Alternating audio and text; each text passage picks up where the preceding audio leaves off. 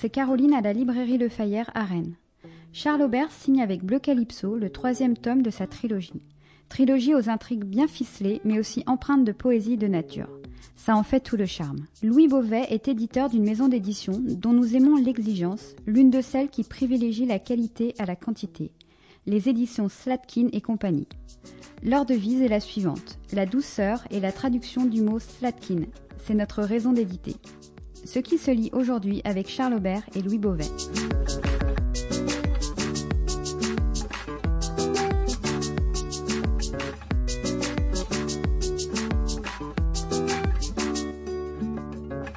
Bonjour et bienvenue dans ce nouvel épisode des podcasts de la librairie Le Fayère à Rennes, podcast réalisé par Arnaud Vasmer, des entretiens durant lesquels nous vous proposons d'entendre un auteur et son éditeur aujourd'hui avec des histoires de meurtres sur des étangs du sud de la France en votre compagnie.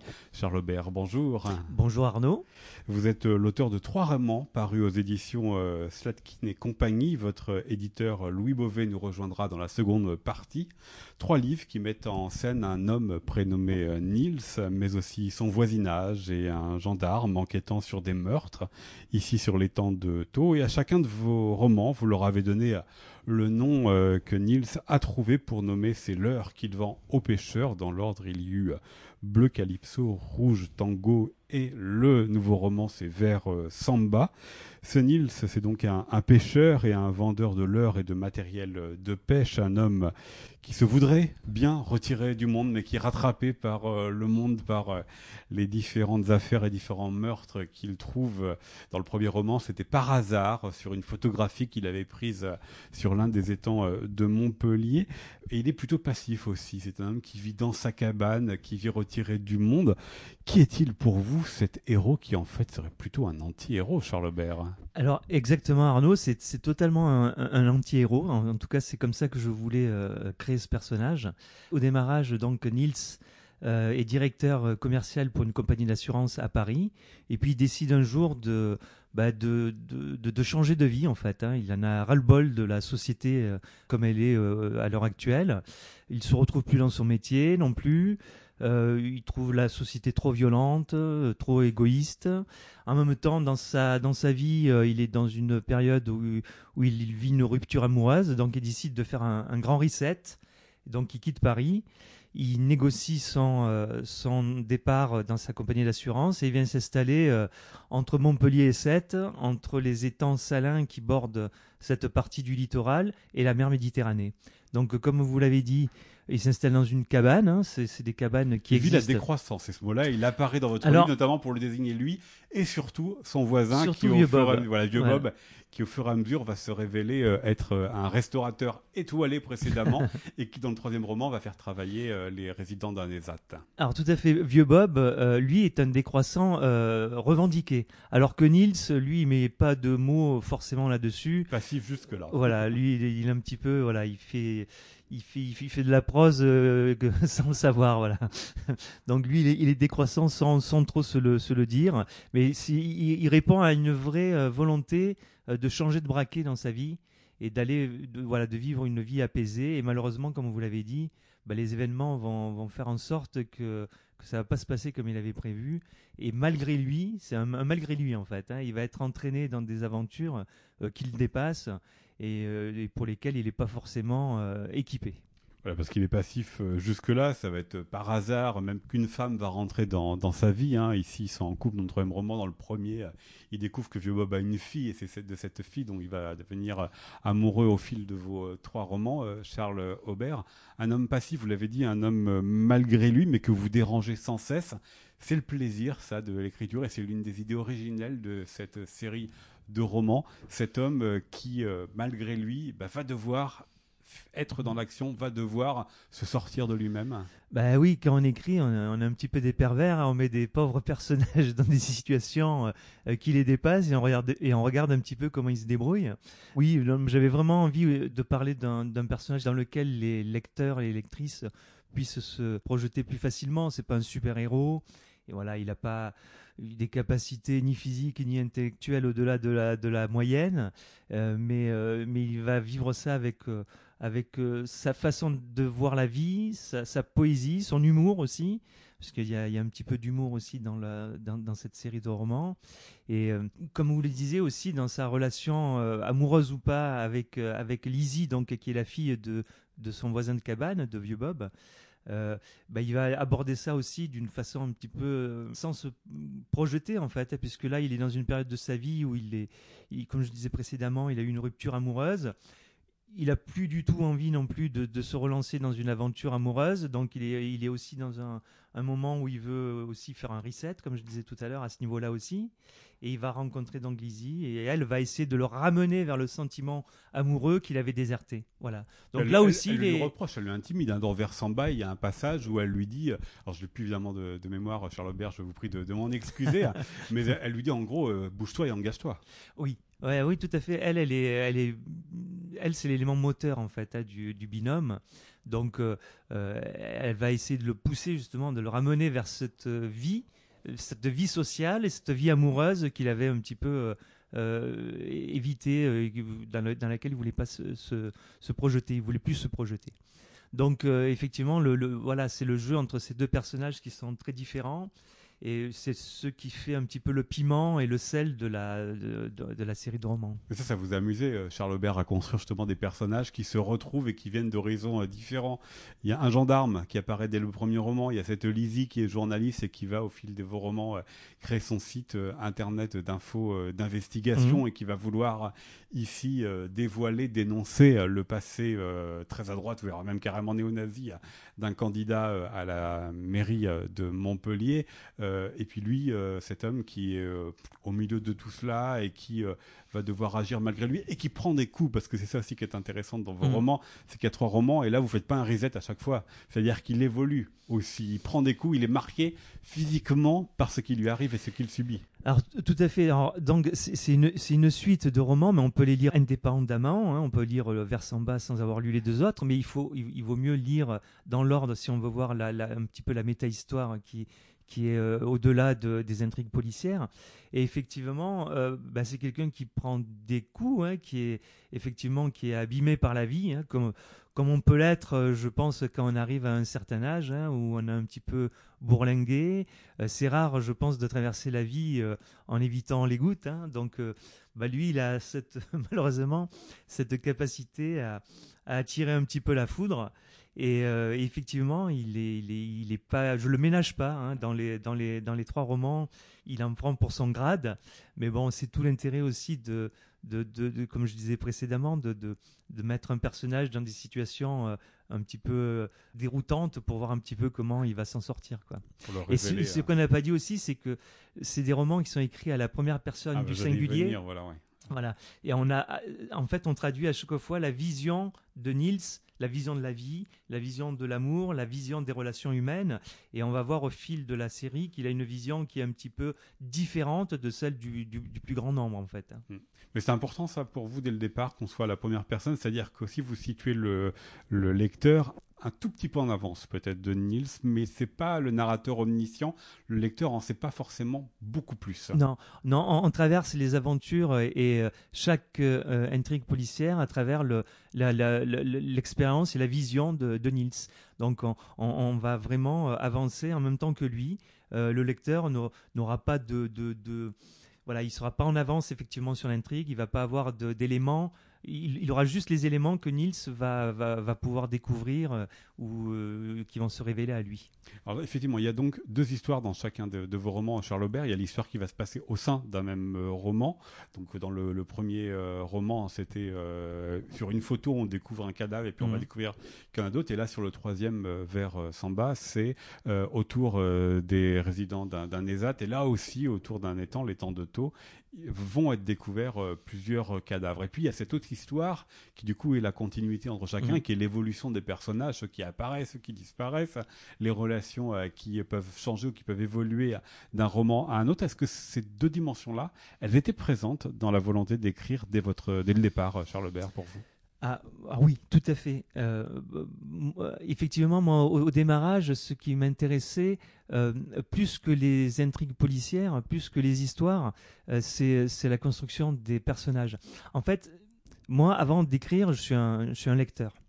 Et si je me penche derrière moi et que je fais le bilan de tous les livres qui m'ont marqué au cours de ma vie, souvent je me rappelle pas l'histoire forcément. Par contre, il y a deux choses dont je me rappelle à chaque fois c'est le style de l'écriture, c'est-à-dire la façon dont l'écrivain euh, a transmis son histoire, a raconté son histoire, et ce sont les personnages.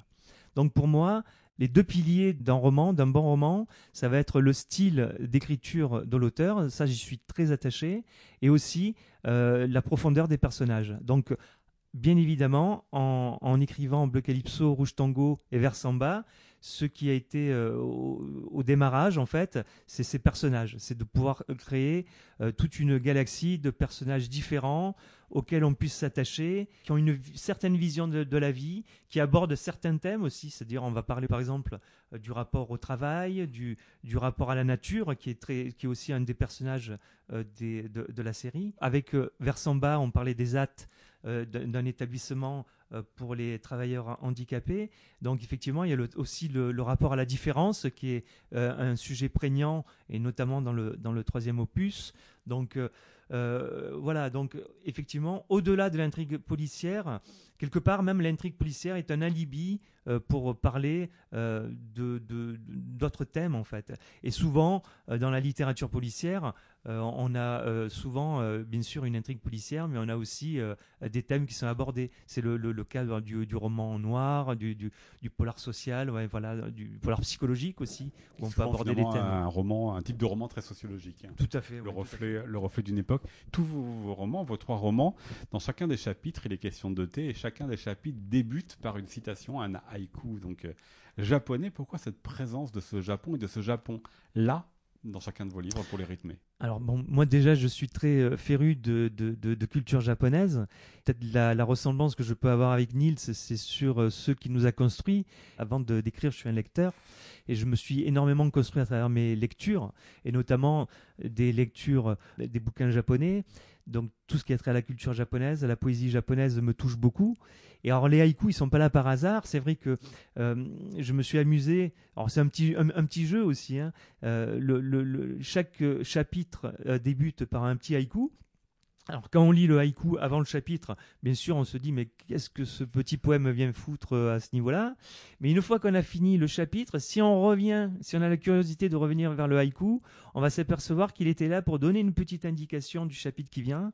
Il vient de donner, ou alors des fois c'est un petit clin d'œil, ou alors il donne, ouais, et même parfois il donne un petit indice. Euh, sur, notamment dans vers en bas sur le chapitre qui vient. Donc euh, voilà, c'est un petit jeu avec le lecteur, mais c'est aussi une façon aussi de, de, créer aussi une pause dans la lecture du, du roman. Euh, voilà, c'est des romans qui n'ont pas un rythme échevelé. Hein, je veux dire, bon, il se passe beaucoup de choses, mais euh, c'est une lecture que je, que je souhaite aussi euh, parfois, qui prend son temps avant de, de conduire le lecteur vers une, un rythme un peu plus soutenu. Voilà, j'aime bien ménager aussi les pauses, et le haïku, il est là aussi pour, pour ménager une pause. Dans cette série de podcasts, Charles Aubert, on s'intéresse euh, également donc à la relation de l'auteur et de l'éditeur. Vous avez envoyé euh, votre manuscrit à cette maison qui vous publie aujourd'hui, euh, Stratkin Co. Pourquoi vous avez choisi cette maison-là? Alors, bon, en fait, moi, j'ai donc quand j'ai fini de, de, rédiger le manuscrit de Bleu Calypso, donc j'ai fait une sélection d'une, je crois que c'était une dizaine de, de, de maisons d'édition euh, vers qui je me suis dit euh, qui, serait susceptible d'accueillir ce manuscrit. Et en fait, le choix, il s'est fait d'une façon très simple. J'ai sélectionné des maisons d'édition qui avaient des titres que j'aimais bien. En fait, j'étais dans ma bibliothèque tout simplement. J'ai regardé ce que j'avais. Alors, j'ai éliminé quelques maisons dont je savais que leur ligne éditoriale ne correspondrait pas forcément avec ce que j'écrivais.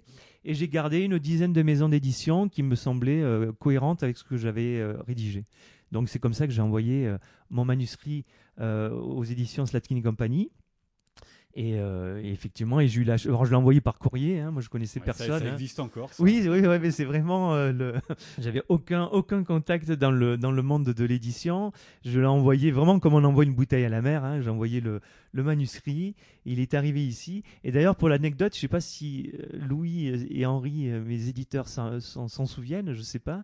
Mais ils ont commencé par refuser. J'ai commencé par recevoir un, mail qui disait le sempiternel mail que les, les, auteurs reçoivent hein, quand ils, cherchent à se faire éditer, c'est-à-dire malgré d'évidentes qualités littéraires, votre manuscrit ne correspond pas à notre ligne éditoriale. Donc, ben, ils ont commencé par m'envoyer ce mail, sauf qu'une demi-heure après, j'ai Henri euh, qui m'a euh, téléphoné en me disant qu'ils avaient envoyé le mail un peu vite et que finalement ils avaient, lu quelques lignes de plus et que ça les avait accrochés. Voilà. Donc euh, voilà, j'étais vraiment, c'était vraiment un, pas un parcours du combattant parce que finalement tout s'est fait d'une façon très simple et très très rapide. Mais c'est vrai que c'était bah, c'était un moment magique et je pense que chaque auteur qui a la chance d'être publié bah, se souvient avec une tendresse toute particulière de, de ce jour euh, unique parmi tous les jours qu'on peut vivre dans une vie, où quelqu'un ou un éditeur vous a dit oui. Voilà. Je crois que ça, on peut ramener ça au premier jour où la première fille vous a dit, vous a dit oui fois aussi. La première, ouais, ça fait partie des premières fois, effectivement. voilà. Est-ce que ce sont des textes qui ont été euh, beaucoup travaillés, beaucoup retravaillés Est-ce qu'il y a eu des allers-retours entre vous et, l'éditeur? Et puis je rajoute une question à ma question. Euh, trois romans en peu de temps. Évidemment, ça a évolué aussi ça. Alors effectivement, le, métier d'un éditeur, mais Louis vous en parlera euh, mieux que moi euh, tout à l'heure, c'est que bah, au-delà de de, de, de, faire imprimer, de faire distribuer des bouquins euh, jusque chez des libraires et jusqu'au jusqu'au lecteur au final, le but c'est aussi d'avoir un travail sur le texte. Alors moi, il beaucoup mes textes, c'est-à-dire que ce que je vais envoyer à mon éditeur, c'est un, manuscrit abouti. C'est-à-dire que je l'ai écrit, je l'ai, euh, j'ai fait un gros gros travail de correction, je l'ai relu, je l'ai retravaillé, et quand je pense avoir euh, atteint euh, voilà un point le, le, plus proche possible du résultat final, je lui envoie à ce moment-là. Ça lui permet lui déjà d'avoir le moins de travail possible et que voilà qu'on parte pas d'une feuille blanche quoi. Hein. Et effectivement, après il y a un travail, ce qu'on appelle le travail de correction, c'est des allers-retours euh, qui se font entre l'éditeur et l'auteur. Donc là, moi, je, fais ça avec Louis, et ça, c'est chouette parce que l'éditeur va nous apporter un regard extérieur, parce qu'on a très peu de recul sur son texte. Hein. On vit avec son texte pendant une année.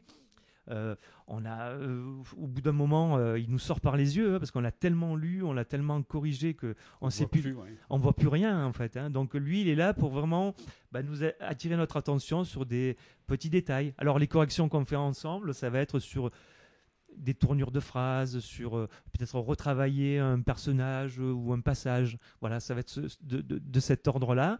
Et ce qu'il y a de bien, moi, et ce que j'apprécie énormément euh, dans le travail avec euh, mon éditeur, c'est que déjà on fait ça dans une, une, très très bonne ambiance, une très très bonne intelligence.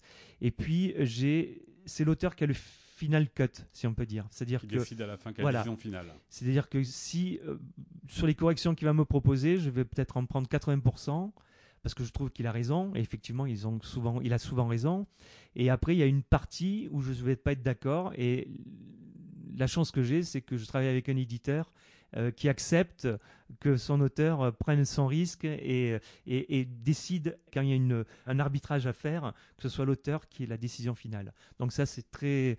Je pense que c'est pas toutes les maisons d'édition qui travaillent comme ça, et pour moi, c'est vraiment une, un confort, et ça, voilà, et c'est aussi une marque de confiance qui est, qui est appréciable.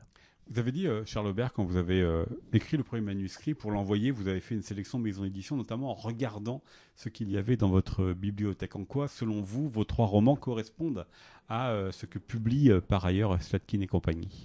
Bah, déjà, moi, ce qui me, aux éditions Slatkin et compagnie, il y avait leur, quand vous allez sur leur site internet, vous, vous allez voir qu'il y a marqué la douceur de lire.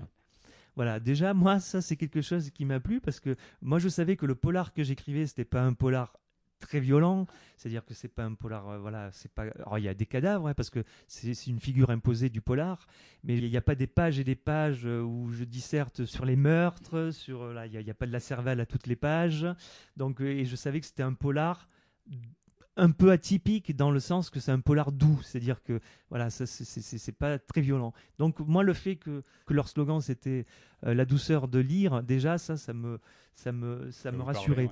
Et puis, dans leur maison d'édition, il y avait un auteur comme Marc Woltenhauer, par exemple, qui est un auteur de polar suisse, qui écrit aussi des polars qui, qui, prennent le temps aussi, des polars d'atmosphère. Donc ça aussi, ça me permettait de voir que j'avais une certaine parenté avec ce genre d'auteur.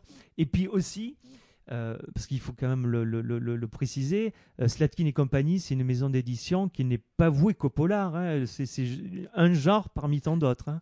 Donc, euh, c'est une maison d'édition qui accueille Luca Di Fulvio, notamment, qui est un, auteur italien que, que j'apprécie énormément. Alors, lui, c'est pas du tout du polar. Hein. Donc, et puis, ils ont toute une foultitude d'auteurs, on peut dire en littérature blanche, avec lesquels je me sentais aussi des atomes crochus. Donc euh, voilà, donc euh, je, me disais peut-être avec un petit peu de chance, euh, on sait jamais. Bien. Sur un malentendu, on sait jamais. voilà, c'est ça a fonctionné quoi. Voilà. Voilà, on va écouter Beauvais, votre éditeur, dans un instant. Puis je rappelle donc Versamba, c'est le titre de votre troisième roman qui paraît aux éditions Slatkin et, et compagnie. Charles Aubert, merci beaucoup. Merci beaucoup Arnaud.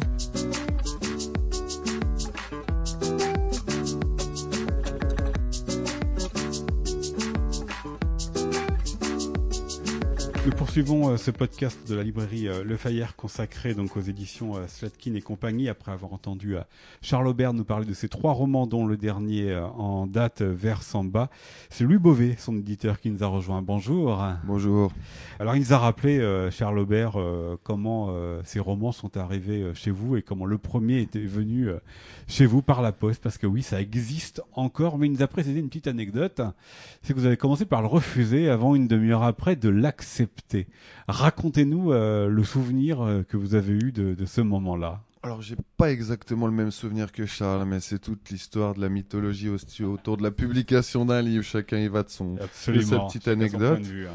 Euh, bah, en fait, c'est la légende urbaine dans l'édition du manuscrit qui arrive par la poste. Comme vous le disiez en introduction, c'est très rare en fait. et donc, on a vu arriver ce texte, le premier livre de Charles, Bleu Calypso par la poste. Et euh, non, non, contrairement à ce qu'il dit, on a été séduit tout de suite. Euh, et euh, on a décidé de rencontrer Charles, qui était en train, il me semble, d'écrire le second tome de sa saga Rouge Tango. Et on a décidé de le publier très rapidement et de s'engager sur trois titres avec lui. Et puis après, on a été suivi par l'éditeur de Poche Pocket, qui s'est engagé aussi en ayant lu que le premier tome, en ayant lu uniquement Bleu Calypso. Euh, sur trois titres, Blind, ce qui est très rare en fait euh, dans, dans, le monde de l'é... parcours généralement. Exactement, donc ce qui, euh, ce qui nous a conforté dans notre choix et qui a confirmé le fait qu'on avait qu'on était tombé sur un, auteur et, un écrivain même. En quoi est-ce qu'il ressemblait, il reflétait euh, ce que vous publiez par ailleurs? Parce que il nous l'a rappelé, vous ne publiez pas que du polar, mais en même temps il disait que les livres de Satkin et compagnie, il en avait certains dans sa bibliothèque personnelle et que ce soit du polar ou du non-polar, il trouvait un lien de parenté. Est-ce que vous aussi vous lui trouviez un lien de parenté ou une proximité avec les autres livres que vous Bien sûr, c'est quelque chose qu'on euh, qui est difficile à définir quand on monte une maison, c'est cette fameuse ligne éditoriale, ce que là où vous êtes attendu par votre lectorat, par votre par vos lecteurs, par vos, par vos libraires, par les écrivains.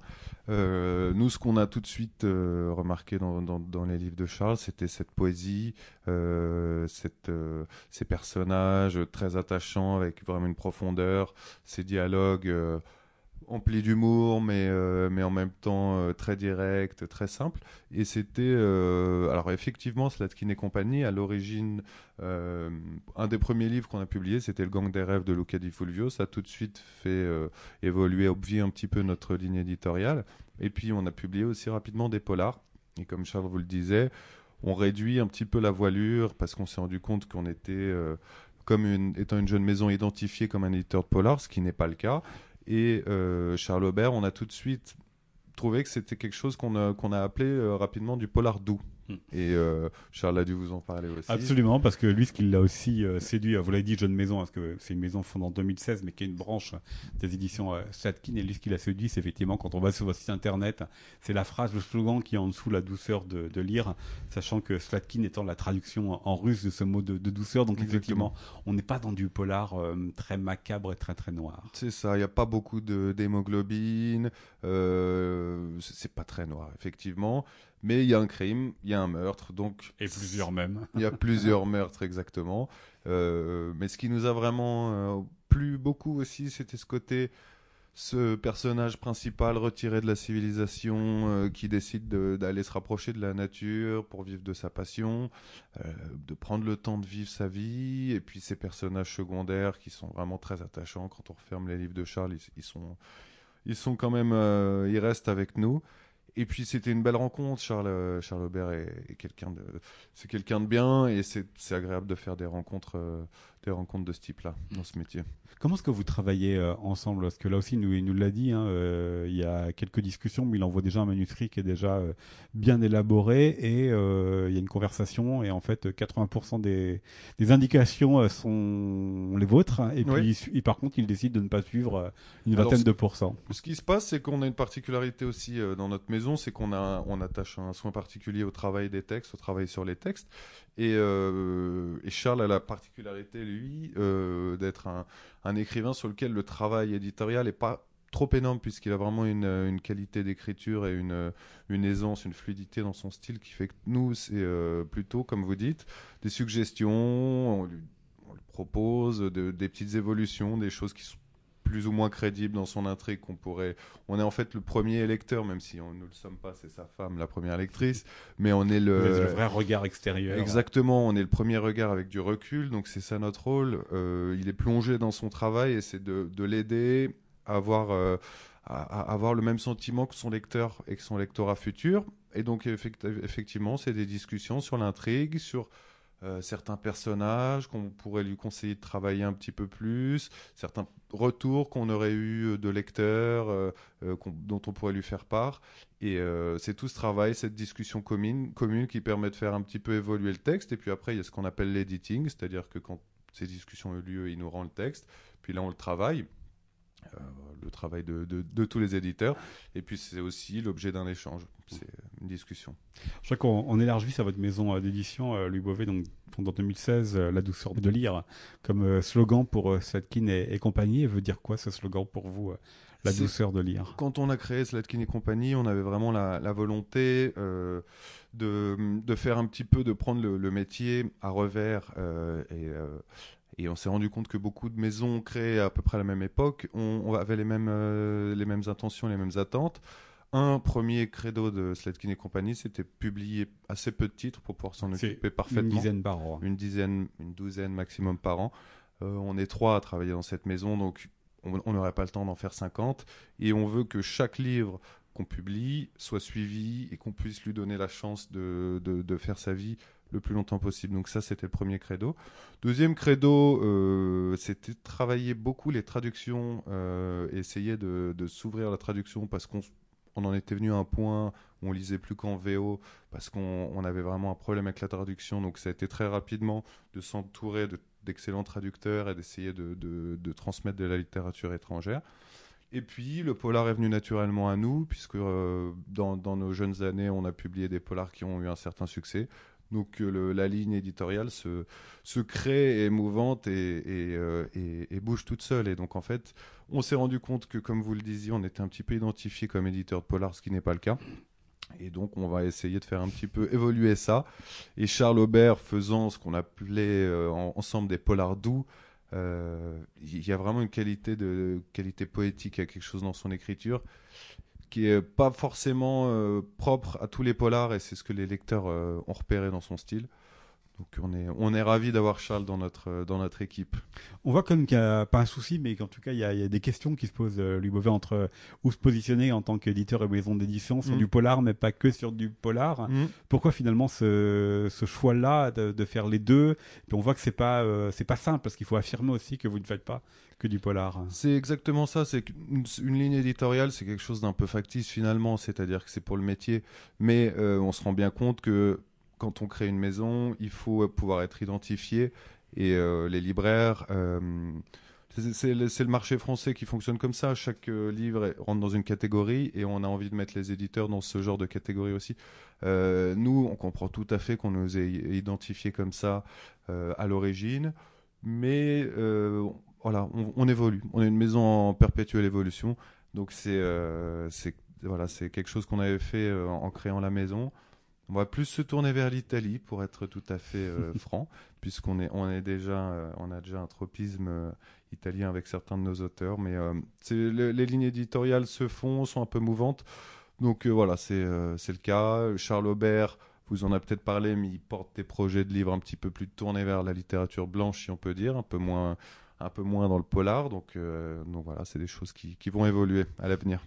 C'est une maison d'édition qui reflète ce que publie euh, Slatkin par ailleurs euh, quand elle n'est pas Slatkin et compagnie. Alors c'est pas du tout les mêmes lignes éditoriales. Non, Slatkin. c'est beaucoup plus large. Hein. Exactement. Slatkin à Genève. En fait, ce qui s'est passé, c'est que Slatkin est une maison assez ancienne qui publie essentiellement du régionalisme, des livres pour le marché suisse, euh, autour de la Suisse. Et euh, la famille Slatkin, qui est une famille euh, d'éditeurs depuis plusieurs générations, avait la volonté de pouvoir accéder au marché international par le marché français donc et cette marque Sletkin et compagnie a été créée qui est tout à fait indépendante d'un point de vue éditorial et avec la volonté quand même de faire sortir un auteur voire deux auteurs suisses et d'essayer de les faire intégrer le marché français euh, ce qu'on a entrepris euh, avec euh, beaucoup de, succès avec Mark Foltenauer et Nicolas Feutz, qui sont nos deux auteurs de, Polar helvétique, qui marchent vraiment très bien.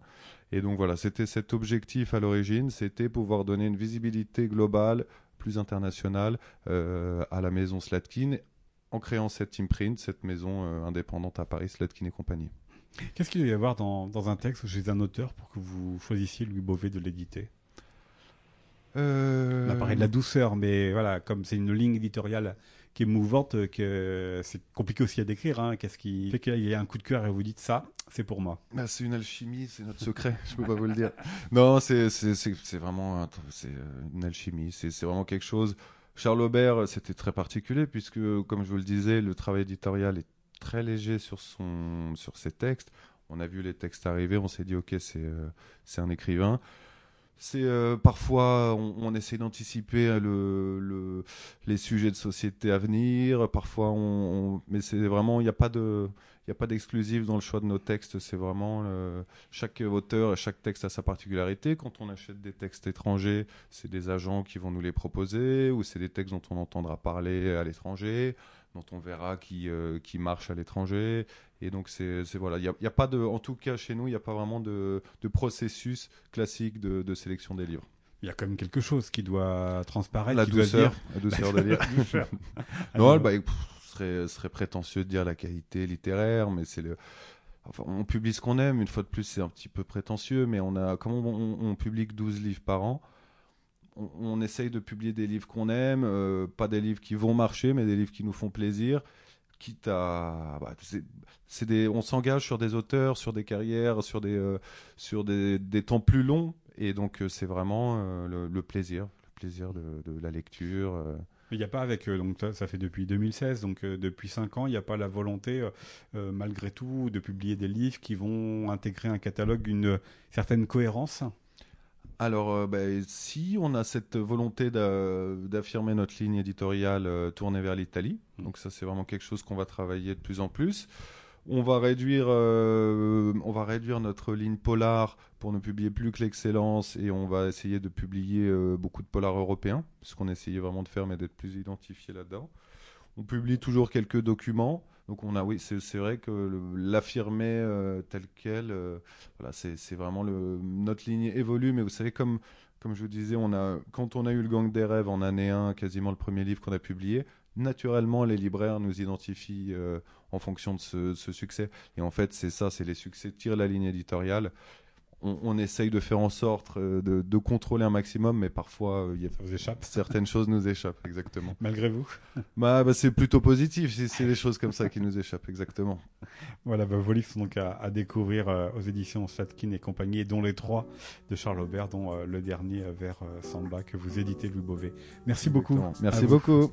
C'est un podcast réalisé par Arnaud Vasmer pour la librairie Le Fayère à Rennes.